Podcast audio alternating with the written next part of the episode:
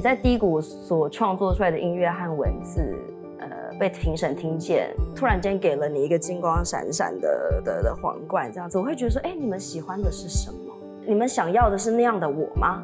那个镜头好像拍了十九次，最后几个镜头，我真的眼泪就下来了。导演说：“艾姨良，你是会演戏的耶！”那一刻我就崩溃了，我都要肯定了。我是侯乃荣，台湾名人堂要告诉大家：有故事的人，有意义的事。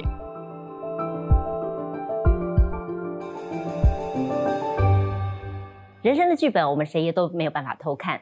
不过在这一路走来呢，有很多的决定可能会是成就你日后的关键。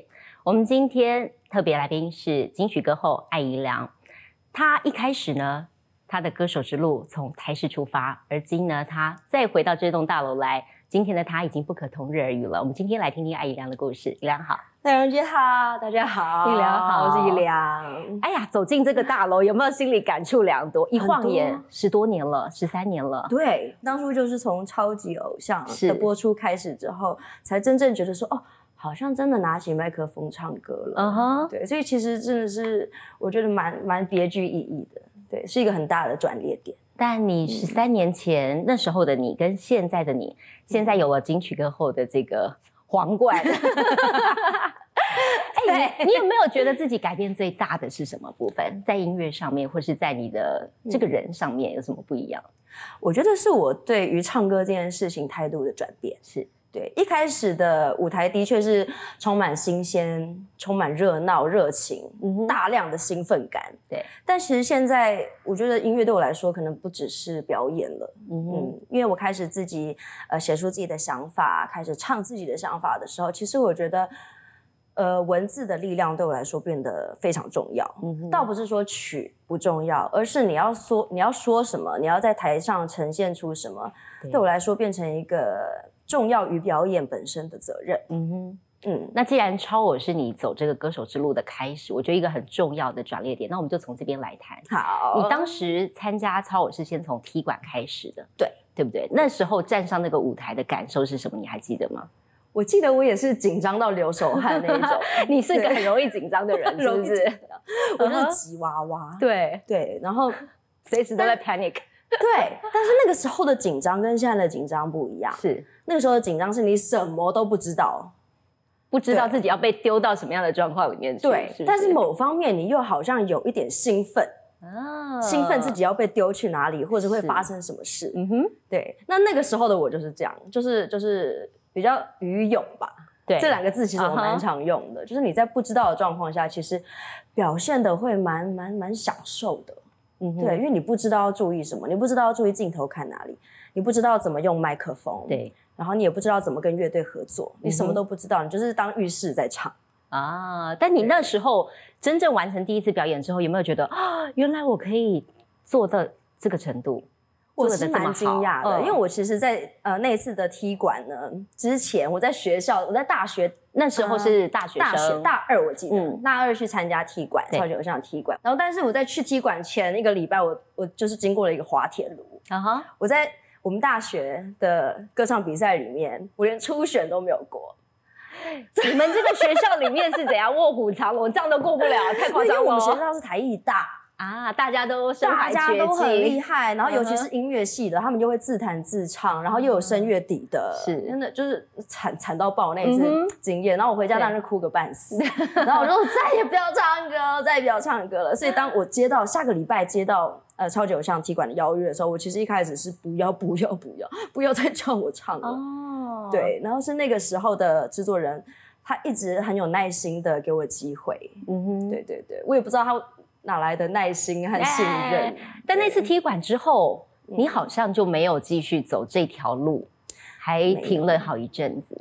对，后来发生什么事？呃，那个时候其实也没有想想到真的可以成为歌手这件事。当然有这个梦，对对，因为我高中的时候有参加乐团，对我那个时候是师大附中吉他社的乐团，对，也就是我的学长是五月天，哦，所以你你是看着那样的光芒长大的学弟妹，然后就想说，哇，有朝一日我是不是也可以有自己的乐团？对，那时候心里有这个梦有，梦，对，嗯但是那个梦就是梦而已。嗯对，哼，当你真正步上大学，然后你就会听到很多人告诉你你的职涯的规划，然后或者是班上同学各自的去向等等，你就会觉得，嗯，当歌手好像真的不太可能吧？而且嗯如果没有办法闯出一条路，说不定得过得很辛苦，对不对？对，对对，嗯尤其是这个这个蛋书会对让我很害怕。嗯，对，所以我其实，在大学整个时间，我都没有去想着舞台这件事情。我一直在想，我之后，呃，因为我是读设计，对，嗯，然后我在想这个设计之后的出路是什么，该不该读研究所？就是其实跟所有的大学生一样，一样的迷惘，对对对。那但是有趣的是，我其实那个小梦还是在。所以我在大学的时候呢，我们几个呃不同系的朋友有组一个乐团，对，然后那个时候的乐团其实比较像是呃学生在在自己创作的性质，嗯对，倒也没有说我们这个团一定要出道参加什么音乐季，没有，没有那么大的野心了哈。我那时候连想都没有想，对我只是觉得说哦好，我让音乐陪着我。那毕业之后的职涯选择呢？我第一个职涯，我进进一个公关公司，进公关公司，对，跟唱歌完全没关系，没有关系。对，那就是它就是一个呃呃，就是其实传播学院的学生会直接、很直接的联想到我要去企划公司、唱片公司，或者是公安公司。那就每天穿个套装，穿着高跟鞋这哦，样。没有，公公关公司很惨，没有啊，会有很多媒体的压力，还有跟客户联系的压力。对，呃，然后但是而且我那个时候是新人，我真的菜到不行，我一点经验都没有，所以我是人家告诉我这件事情，我搞砸了，我才想说啊，我搞砸了，还不知道发生什么事还不知。道发生什么事情，你已经弄了一团乱，然后你都不知道。对，对，然后已经被客户骂了，被主管骂了，你才想说完蛋完蛋，我要来收拾这样子，然后也没有人真的可以完全教你每一个收拾的步骤，所以那段时大家都很间其实过得忙蛮辛苦的。蛮辛苦，但是也很充实。嗯哼，。对，那你后来呢？是后来嗯怎么决定说啊？好，那我要离开公关公司，我觉得那个小梦就是好像一直在扩张，在心里蠢蠢欲动着，是？它一直这样子，啊一直这样子。我觉得有有趣的有趣的印象是，我记得在公关公司的时候，是，因为要活动，你就会发歌手或者是发表演者，对，然后我每次只要去接待表演者的时候，我都心想说，我上场，你不要唱，我上去。哇，就是你知道吗？我也想做你的工作，但是、嗯对我我做的不是你的工作，嗯对，这样子。那你在从公关公司要离开的时候，嗯父母亲是觉得乐见这样子的发展吗？嗯，吓歪了。吓歪了，想好好的工作不做，是不是？对，就是公关公司，其实除了他的辛苦之外，其实他大家大家对公关公司的理解是，他们其实是很专业的一群人。对对对就是就是就是，其实讲出来是会让爸爸妈妈很安心的的工作这样。嗯那从个好好的职业不做，然后你突然间跟跟你爸妈说：“妈，我想当歌手。”他一定会说：“好，那你当兴趣。”我第一个答案就是，我得到的第一个答案就是这样，很棒，那你当兴趣。我说没有哦，不是兴趣哦，嗯哼哦我辞职喽。我甚至已经跟他说所以你先斩后奏喽。对，哦哦，完蛋，辞职喽。然后对，但是其实呃，我我猜想我妈应该有猜到。嗯哼，对，应该有猜，只是他没有想到我会这么快的就斩后路。嗯哼。对，那接下来的路顺利吗？嗯发生了些什么我觉得事？顺也不顺，顺也不顺，就是我其实还算是运气很好的那一个，嗯就是当然异想天开的觉得我要当歌手之后，我真的在 Google 上面打驻唱，哦，你要去驻当驻唱歌手开始。对对对，啊我要开始，哦就是至至少我要先开始唱，然后让大家来听我唱歌嗯，所以那是我第一个想法，我就对。开始打驻唱。然后我就记得我面试了三间，然后只有一间用我，那一间叫做 China Pop，、嗯，中国富。嗯哼，对，然后但是我根本不知道什么叫爵士乐，嗯，我只是觉得我自己听起来有一点爵士，所以我就去唱了爵士乐，所以我就带着我那个时候去踢馆的的的那个的连接，YouTube 连接，对。我就去了，然后到那一边之后，老板娘说好，那你上台跟乐手 jam 一下，我说什么是 jam？立刻哦，就直接上去，是不是现场考试。什么？然后我就说要怎怎么 jam？因为我们没有练团，没有什么时候。然后他就说没有，你就老师听一下，你看你就跟老师的的旋律唱啊，什么意思？即 然后我就上席演讲的意思。就是即兴演讲。对对，而且我也不知道老师下一个和弦要弹什么，我说完蛋完蛋完蛋。然后但是还是就是就是这样夹着夹着就上去了。嗯，然后那当然是搞砸。乱唱一通，然后但是很幸运的是，老板娘居然用我，所以可见没有搞砸嘛。其实你自己觉得不好，但是别人应该还是蛮欣赏你。他或许听到了一些哦，你可能会唱歌，但是可以就是再配合一下雕琢一下。我很我到现在都非常谢谢他给我这个机会。嗯嗯嗯嗯。对，那开始进入驻唱这个工作之后呢，其实我就得到了很多老师的帮助。对，因为他们都是很专业的乐手，所以老师就会开始呃介绍歌手，会介绍歌单给我开始练习。对。然后告诉我，呃，怎么跟客人应对啊，等等等等。所以我是从那个时候开始，然后同时也参加超我的表演了，对对对，的比赛了啊。同时进行其实有点吃力，但是我那个时候遇到一个我的我非常非常尊敬的老师，叫陈珊妮，嗯哼，珊妮老师。对，跟珊妮老师的缘分其实是在在我们高中的时候，嗯哼，然后我们学校有个歌唱比赛叫天韵奖，然后。因为这一场比赛呢，三金老师给我了一个就是极高的分数，所以他之后其实有想要再看看我的的潜力，我们有一起去录音室磨合了一下。对，所以当我开始真正那个小梦变成中梦的时候，我其实有询问过他的意见和指导。对，他说，其实呢，现在让你最快被大家认识的方法就是去参加歌唱比赛。啊，所以就进了超我这个比赛，对对对对对，大家看见你了，对。但超我比赛得到冠军，顺利也出道了，出了唱片。嗯，你觉得你前段这个出道这前段算是顺利的吗？我觉得蛮顺的，因为你只一直以来都有人愿意帮我，是，嗯，或者告诉我方向。那有直到哪一个时候是你觉得啊掉下去低潮的时候有没有？很多啊，因为其实我我觉得，呃，歌唱比赛出来的歌手面对的第一个问题是，当你不再翻唱别人的歌的时候，你要唱什么？啊？要唱出自己的代表作，对，这件事不容易，没错。对，那结果你有遇到，在我想象得到超偶冠军，然后出了唱片，应该邀约蛮多的，会不会？商演的邀约？呃，其实说老实话，歌唱比赛到我那个第五届，就是那一年的时候呢，其实大家都会发现，可能歌唱比赛不再是唯一的主流了，因为他的他的他的注意力被分散了。对对，然后你也你也可以说是歌唱比赛开始开始视为嗯哼的一个点，所以那个之后呢，其实呃商业演出是有的，邀约是有的，对，收入也是有的，但真的不够。没有如你想的法支撑生活，得到那么多回响哈。对对，嗯，那但是他的确有一个基础，就是即便在呃我离开超偶之后，然后开始发了自己第一张唱片，很多人还是因为超级偶像认识我，嗯哼，对，然后也因此再去听你之后的专辑，所以我我非常感谢那个基础，嗯哼，对。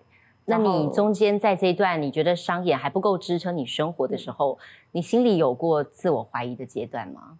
我那时候不怕，哎，天不怕地不怕。我想说好，那如果现在果然有勇气，或者是傻，或是天真，对。但是就想说不行，一定会成的。一张不行，我就发第二张；二张不行，我就发第三张。我那时候真的告诉自己，我就不信十年后，如果我还在唱，我我还是站在同一个地方。我欣赏你，我是这样跟我自己很努力的往前走，然后对自己很有自信，觉得有一天会被看见。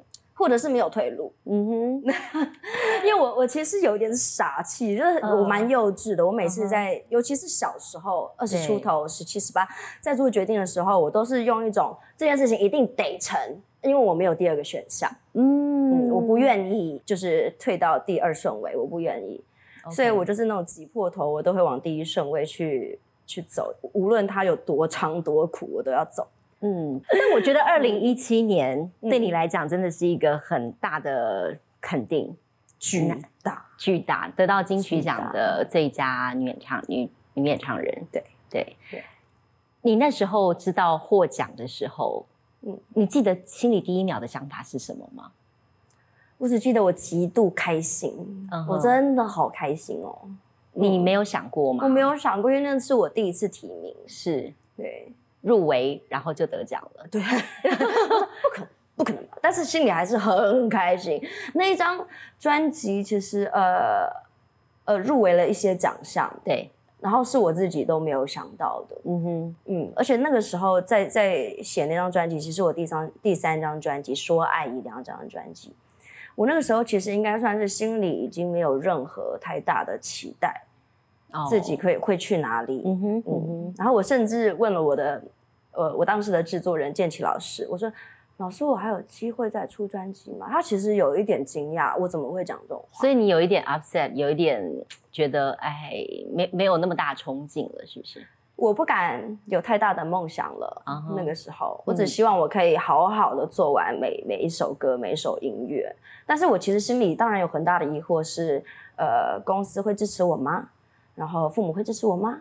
还有歌迷会支持我吗？我所有的疑问我都有，在那一章的时候，嗯哼，对。但是也确实在那样的状态下，让我得了奖。所以那个那个温差是很大的，温差是很大的。嗯哼，对。后来习惯戴上歌后的这个后冠嘛，有句话说“欲戴皇冠，必承其重”，真的蛮重的，是不是？蛮重的，蛮重的。但是我绝对，我从来都不把它当成一件很负面的事情。对它对我来说，永远是一个超超大的、超大的推手。超大的强心针，嗯哼，对他永远是给我最大的勇气的一刻。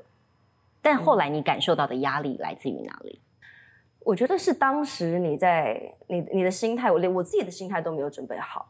对，就是如同我刚才说的，我可能在一个低谷，嗯哼，嗯，然后突然间，呃，你在低谷所创作出来的音乐和文字，呃，被评审听见，被被评审给看到了。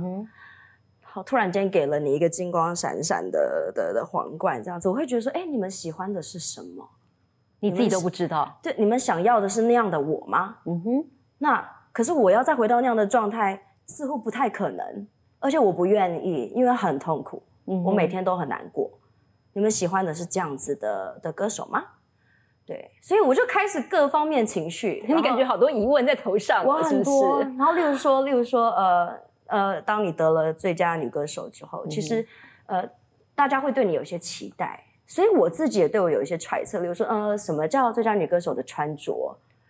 什么叫最佳女歌手表演的方式？什么叫他们的谈吐或什么的？所以我有一阵子有点刻意疯癫，就是啊，就是你已经不知所措，你不知道要怎么样表现的。不自卑又不自傲，所以你就开始尝试各种跟人相处的方式。有时候过嗨，有时候过闷，对。然后有时候打扮太过，有时候完全不打扮。就是我一直在找那个平衡点，一直在找怎么生存。对。然后当然表演的方式也也很乱，就是呃，我那个时候也去跟着老师学唱歌，因为我一路以来都是浴室歌手。就是我没有真正的受过歌唱训练，嗯哼，那呃，当然在压力很大的状况下，然后在新的知识还没有融入你自己的声带和表演方式之前，我其实搞砸了蛮多表演的，因为你紧张，然后你的脑袋在想，你已经不是在享受音乐和歌词了，而是你在想我这个呼吸要停在哪里，我要吸多长，下一句的咬字要怎么咬。对对对，所以那一段时间的你应该不是一个享受在表演的状态，对不对？你有好多的疑问、跟担心、跟紧张。对对对，尤其是那个之后，嗯，对。所以其实呃，有一个我有一个对我非常好的主管告诉我说，其实你知道吗？就是现在天降甘霖，对，进去讲天降甘霖在你头上，但你只用一个水平接，你不是拿一座池来接，没错，对。就是那个瓶口已经窄到，就是你你不让那一些鼓励你的话进来，反而你自己陷在你自己牢笼里面。嗯，你一直在找出路，可是其实你只要把心打开，你只要放下来。但是放下这两个字，也其实听起来真的太容易。尤其网络上的那些，真的是什么话都有，应该很难让他不进你的心吧？我有一阵子是一直反复在看那些骂我的留言，看点自虐，我觉得。对，我想说好，我就看进去，我就看我就是难过到底会不会反弹，就呃会反弹，但是花了好几年的时间。对对，你后来有没有找到有效的方式，让你不去那么在意这些我找到了，对，我要很感谢我的团队。你怎么做？对我觉得是我的团队给我的信任，让我觉得我不能再把自己关在那个小瓶口里面了。嗯，因为我觉得他们。他们之所以信任我，陪着我一起工作，是因为他我我身上一定有他们愿意花时间的地方。嗯，对我不能这样对不起我的朋友和团队。嗯，是。所以等于你走过了那个坎，蜕变之后，艾怡良变得不一样了。我觉得大家也看见了，然后从歌曲当中也听到了。你后来二零一九年的时候，你的创作还得到了最佳歌曲，对不对？对对。我我刚才在聊天的时候，我很好奇，我问艾姨良说：“哎，你从什么时候开始创作？”他说：“其实是后来耶，并不是从小或是很年轻的时候就开始做创作这件事情。”对，不是。你从什么时候开始写？玩玩。那你从什么时候发现？哎，我可以写歌哎。可以写歌，应该是呃第第第第一首歌被收进第一张专辑的时候。嗯，对我记得那一首歌叫做《Metal Girl》，是一首全英文的创作。然后那个只是我半夜睡不着哼出来的曲调。哎呦，我根本不知道什么和弦，然后什么音这样子。我就是用手机。他说他没有学过乐理，我没有学过乐理，你只是会看五线谱而已。对对对，啊对，所以这其实某种成分上有呃天赋的成分在里面。某种程度上，算算吧，我可以这样说吧。你看，没有学过乐理的人，可以写出这么棒的歌曲。谢谢谢谢，不会不会。哎，所以你说你这第一首创作的歌是英文歌？对，我要问英文这件事情，因为你知道吗？你在网络上只要打艾怡良，很多人都有很多的问号。他是混血儿吗？他是原住民吗？因为轮廓很深，很漂亮。谢谢。那同时，你的英文歌真的唱的好的不得了。然后很多人可能就想说，你是不是混血儿？你是不是有外国血统？但其实不是。那是因为我很喜欢听英文歌，对，大家就好奇说你这个英文是全部都自己学啊？呃，当然我有去过那个啊补习班，对，但是跟大家一起，你就是很像 native speaker，就是你的 唱歌的方式啊，讲话的方式啊，谢谢，你跟大家透露一下怎么学的，好了。我觉得真的是要敢唱、敢讲、敢交流。对我来说啦，我我学的最快的就是这三三个方法。嗯哼，对。然后，因为我是一个很爱模仿的人啊，模仿国外歌手。模仿，对，因为我我自己就很喜欢听 Mariah Carey，然后那个时候有 Beyonce，就很想 Crazy in Love。然后爸爸那个时候其实也放了很多乐团，披头士，然后洛斯杜华，对，很很比较早期的歌手。然后我就。那时候也你不会讲，但那就是学他们咬什么我就咬什么这样子，咬字咬什么，就乱编英文，编英文对。然后到自己开始哦，有有一些基础了，A B C D 开始懂了的时候呢，你就可以开始查单字了。所以我的歌词是会有单字解释的，嗯哼，对。然后还有重音和音标的了解，所以你真的是苦练来的耶。那是因为太想唱那首，太喜欢了，只想唱，对，想要好好的唱这首歌，所以我才去查它，查发音什么的。是因为因为我好像不是一个很很认真念书的小孩。那你看从小好像学业就还不错啊，哦，国中还不错，对啊，高中就嗯 就还好。但 anyway，你在英文的学习上面，应该跟交外国男朋友有关系吧？哎，嗯。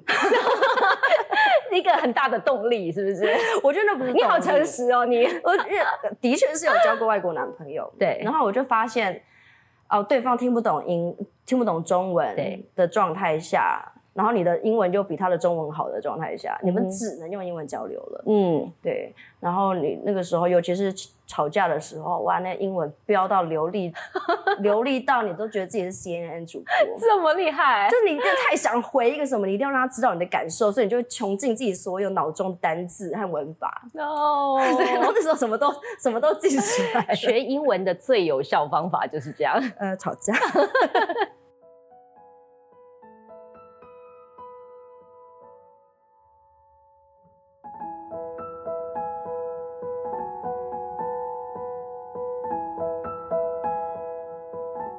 觉得怡良很可爱，我你这个人有好多的反差哦，就是在台上你看起来好有自信哦，然后架势十足，但你刚刚又说你自己像个吉娃娃，就是很容易紧张。对对对，这个是你天生的性格吗？我本来就蛮容易紧张和想东想西的。嗯，那你上台前呢？你怎么帮助自己冷静下来，投入到这个表演当中？呃，要洗脑，你要洗脑，要洗脑自己。然后你要记起，在练团的时候，或者是跟团队合作当下，其实你是快乐在做这件事情的。我现在要一直提醒自己，嗯哼，对，其实你是很快乐在做这件事情。你现在紧张什么？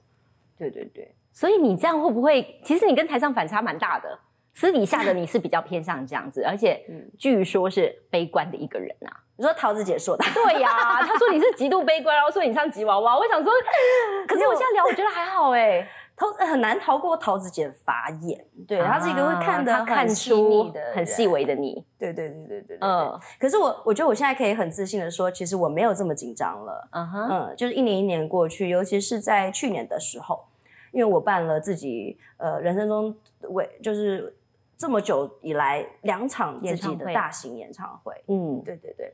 然后在我觉得那个场合其实是会。让你自己稳定下来的，即便人数变多，但是你却知道这些人是真的来看你的，而不是刚好路过，或者是可能有其他的歌手吸引他们这样子。所以，嗯，听起来有点市侩啦，可是它的确是一个很大的、很大的稳定。嗯哼，对，就是让你自己知道，其实是有这么多人来支持你的。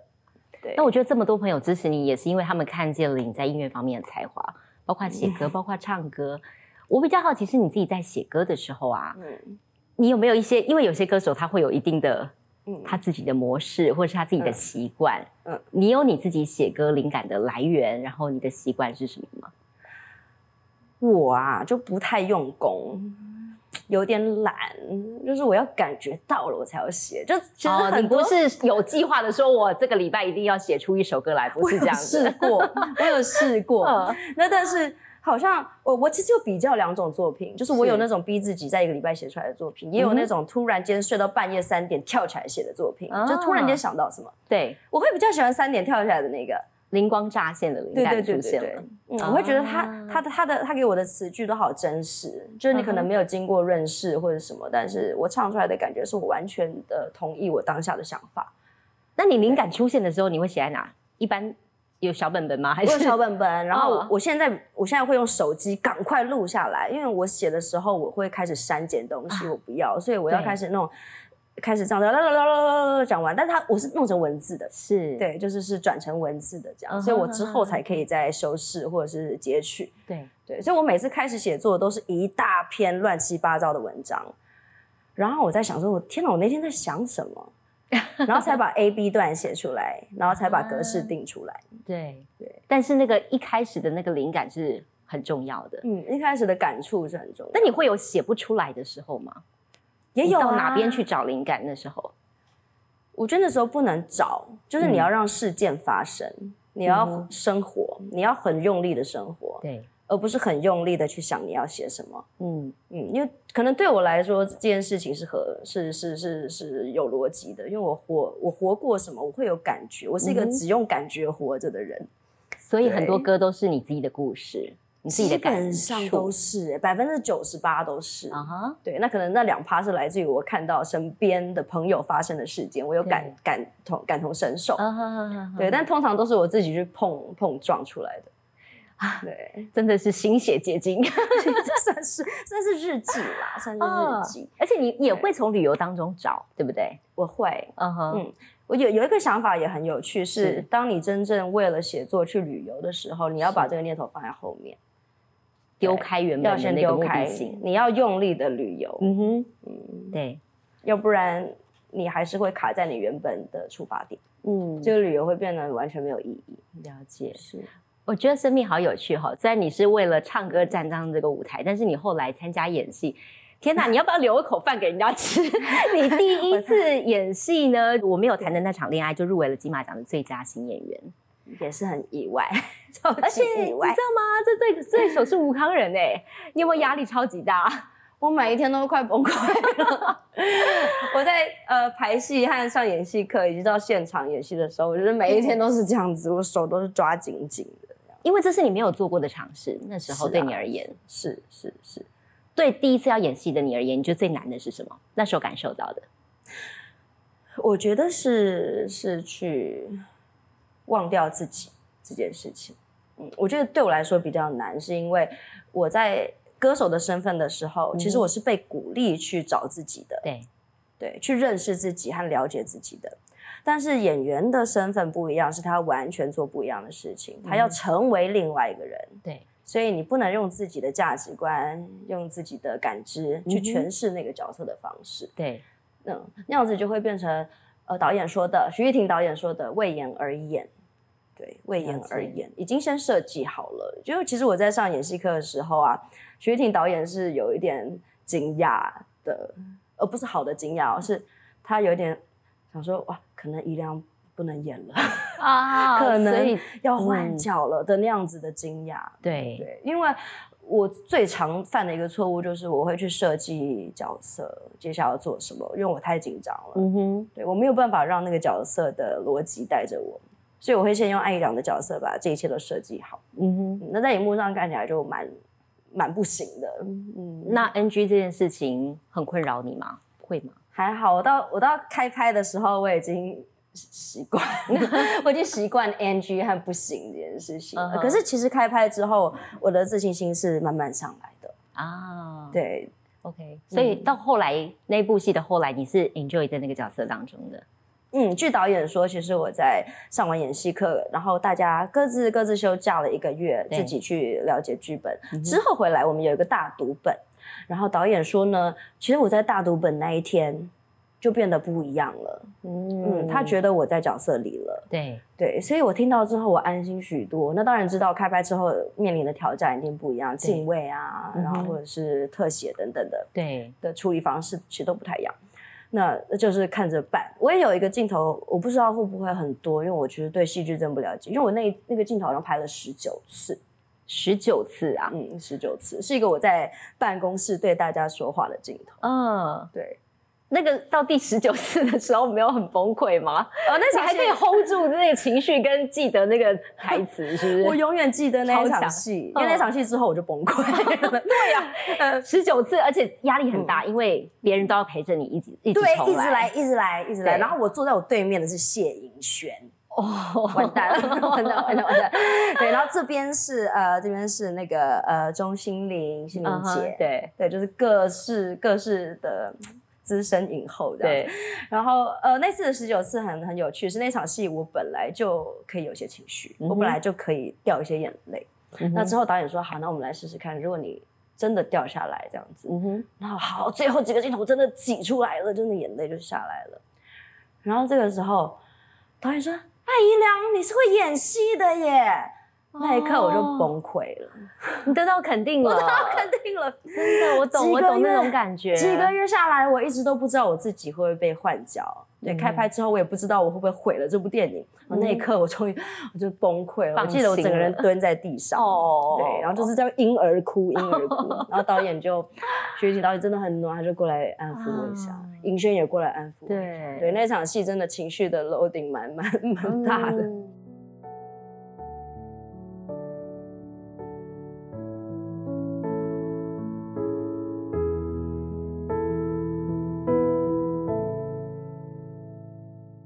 比较好奇是在那之后有没有开始接到很多戏剧的邀约？其实有陆陆续续的接到，嗯哼，对。但是我觉得有趣的是，我接到的电影主题曲的邀约啊，还是唱歌，唱歌。我说，还是希望我唱歌，对不对？有 没有有没有不同的作品会跟大家见面？我觉得有哎，我觉得会有机会的。然后，如果现在在电视机前看到的各位导演，或者是嗯，对，大家如果有看到。呃，我身上的特质符合你们的要求的话，请欢迎联系我。因为我觉得演戏，每个人都说演戏会上瘾，我从来不信。我说这么现在没有感受到吗？有吧？真的会感受到了，真的会。但是我我觉得那个那个那个影头是像我们这种演戏新人、幼稚园班的人，会一直想要跃跃欲试，因为你刚开始你会想想学更多的东西。我觉得我现在是这个这个心态。那当然是那次的新人奖入围，我觉得是幸运中的幸运。然后你很客气，是真的，是你也是某种特质，你的潜力被看见了啦。我相信肯定是这样，谢谢。但是我我觉得当然没有办法跟专业的演员相比，嗯，不要要求那么高。我们一步一步来，这样已经很厉害了。是啊，那你心里有没有想要演的角色呢？接下来如果 maybe 电视机前面有有导演看见了，嗯，我看一下我现在的模样。你想演什么？看起来好像蛮会开会的，现在看起来因为有有垫肩。要演个女强人是不是？女强人好像蛮嗯，对，好像可以演诶，可以演。哦，对。然后，但是因为我上一呃，我第一部电影其实她就是一个女强人，她是一个中阶主管。对。然后我在想说，那可不可以再狠一点，再演一个更狠一点的 穿着 Prada 的恶魔，对对对 之类的。对对对对。哎。然后或者是可以演一个完全相反的、脆弱至极、非常感性的那种女人。追着爱跑的女人，也蛮像我的。哦，真的哦，嗯，外表看起来很 tough，但是其实你不是，你心里是个小女人就对了。是，我其实真的是，其实对，像认识我的人啊，徐佳莹啊，或者是郭靖，我经纪人等等，他们都觉得我我我算是这群朋友里面里面就是最不强势的那个。嗯，我是最弱的，就我没有什么要求，我也很难很难发脾气，嗯，然后我也没有什么特殊喜好和不喜好，就是哦，大家好就好了，是一个好好平衡的一个人哦，或者是懒，就是也懒得去想，没关系，没关系，就让命运带着你走，对对对对对对，呃，对啊，哎，但是我觉得听你讲完前面，但有一点难想象，其实你小时候好像曾经有过一点点小叛逆的事情。有过，很小。爸爸是军人，我的想象中是马的。爸爸是曾经是，对。那我想象中他应该会是比较有一板一眼的，然后比较有规矩的那种。我我们家的父母分配很明显，就是爸爸是严格的那个，妈妈是稍微弱一点点的那个。对，爸爸是有规矩的，就是吃饭的规矩，嗯，做的规矩。对对。那你小叛逆的时候是发生在什么时候？国中、高中吧，嗯哼，国中、高中，然后我记得国中那个时候就就贪玩，嗯哼，对，就觉得打撞球是一件很酷的打撞球，但是其实我不知道现在一不一样，对，但我我以前念国中的时候，是你只要有进去撞球场，就是会被教官抓出来，对，无论你是下课去还是去的场步行去，对，不乖的场合，对，对不对？对，是吧？我们的认知是这样，对对对对，就我那时候，就 我记得有一次很好笑，就是好，我真的有偷偷去打撞球。下课后，嗯，哒哒哒哒哒哒。然后有一次呢，呃，全家旅游的时候，我还记得我们去了花莲的一个饭店，然后那个饭店里面的公共设施就有撞球台，什么。我爸说：“来，我教你打撞球。”我说：“好哦。”然后我就进去之后，然后不小心架杆了。对，哎呦，怎么会不小心架杆？而且那个手还蛮标准的，这样这样这样。我爸就，我爸就这样，嗯，会打哎。我说不会吧，不会啊，就这样对吗？把他这样对吗？还装，然后就除宝，那就是我国中的叛，就是小小的爱玩的。那高中的叛逆，就是因为我太喜欢玩玩乐团，对对，然后功课一落千丈，这样有有被骂过或羞辱过吗？被骂被骂，狠狠的骂这样子。那但是呃，其实我其实我那时候知道知道我玩乐团可能不能玩一辈子。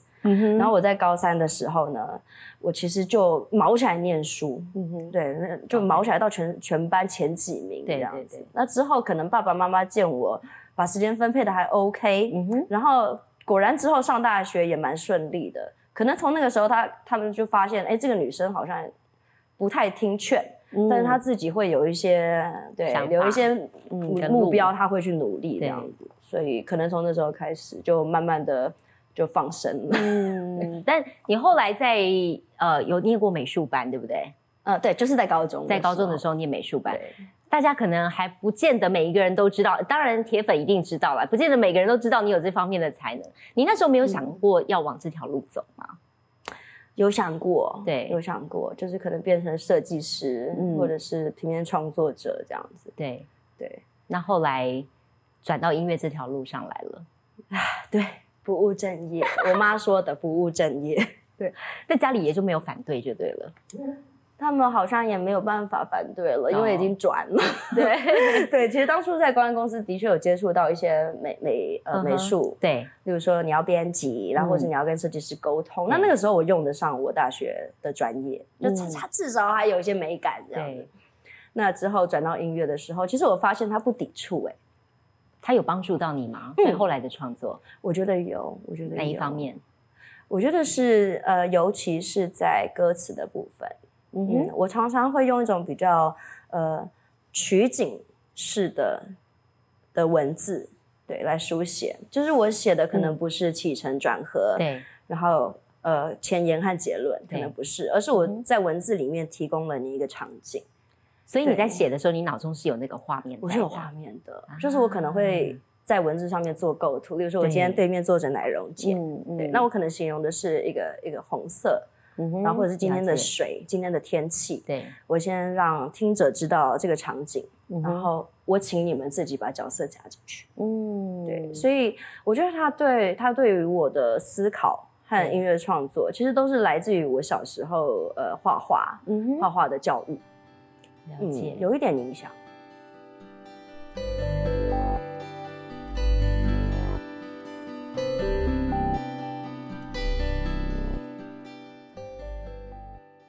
哎，那你唱歌唱到现在十多年了，对，你觉得自己这当中可以支持你最大的动力是什么？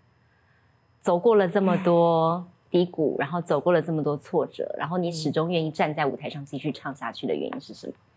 我觉得是歌迷的陪伴，嗯，以及团队的信任，嗯，有没有过什么样子的他们的鼓励让你觉得特别感动的？我其实常常在在呃私讯啊，我的专专业的私讯看到很多会分享他们的生活故事、爱情故事的心得。那每次来都是散文哦，真的很认真的写，是不是？对，信是这样三页的，或者是一本小册子，都是自己的故事这样子。然后我在里面得知的是，其实他们发现自己不是唯一的那一个。嗯，就是如果连我都愿意把缺点和弱点暴露在。大家面前，嗯哼，嗯，那那那他也不是唯一一个有缺点的人。他从你的歌里面找到共鸣了，是是是，对。那你希望你的歌声可以带给你的歌迷朋友些什么样子的不一样的感受？我觉得我不敢说带给，我觉得是一个交换，是一个很大的情感交流，大型情感交流现场。嗯，对，尤其是演唱会的时候，你会看到有人跟你一起哭，有看有人跟你一起跳舞。对对。然后我觉得那是一个让自己很不孤独的时刻。我觉得每个人多少都有孤独的时刻，但是我至少确定在我唱歌的时候，我们都不孤独。嗯哼，我觉得那个是支持我一直在做这件事情的力量。嗯我觉得今天我看到的艾怡良也有很感性的那一面，也有很勇往直前的那一面。我先给你出一个小考题哦，如果我让你用三个词形容你自己，你会用哪三个词？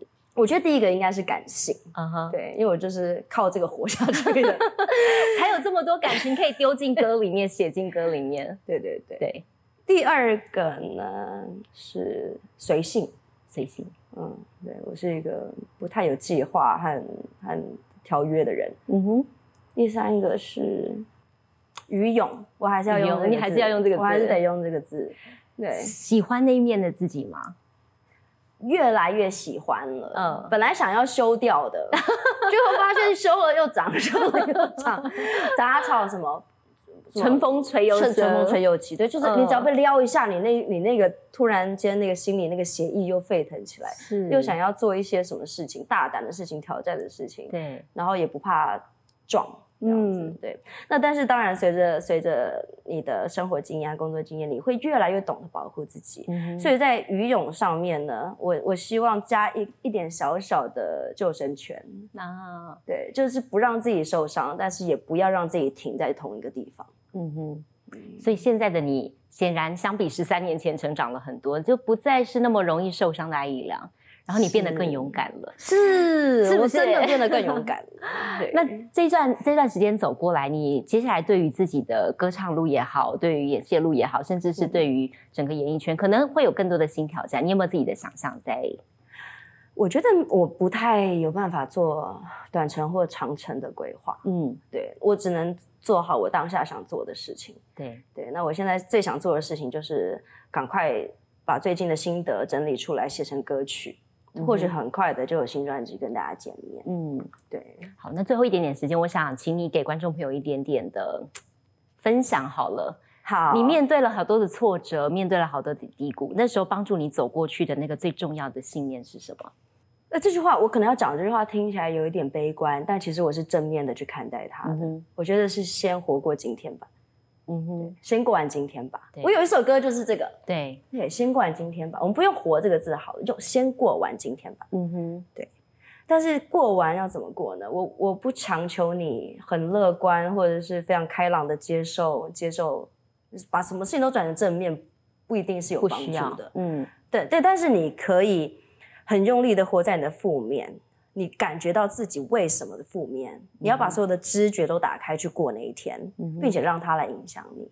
我们未来呢，可以期待艾怡良或许有更多令人惊喜的表现。我们也期待更多你的新歌、好歌带给大家。谢谢怡良今天来节目当中分享，谢谢南荣姐。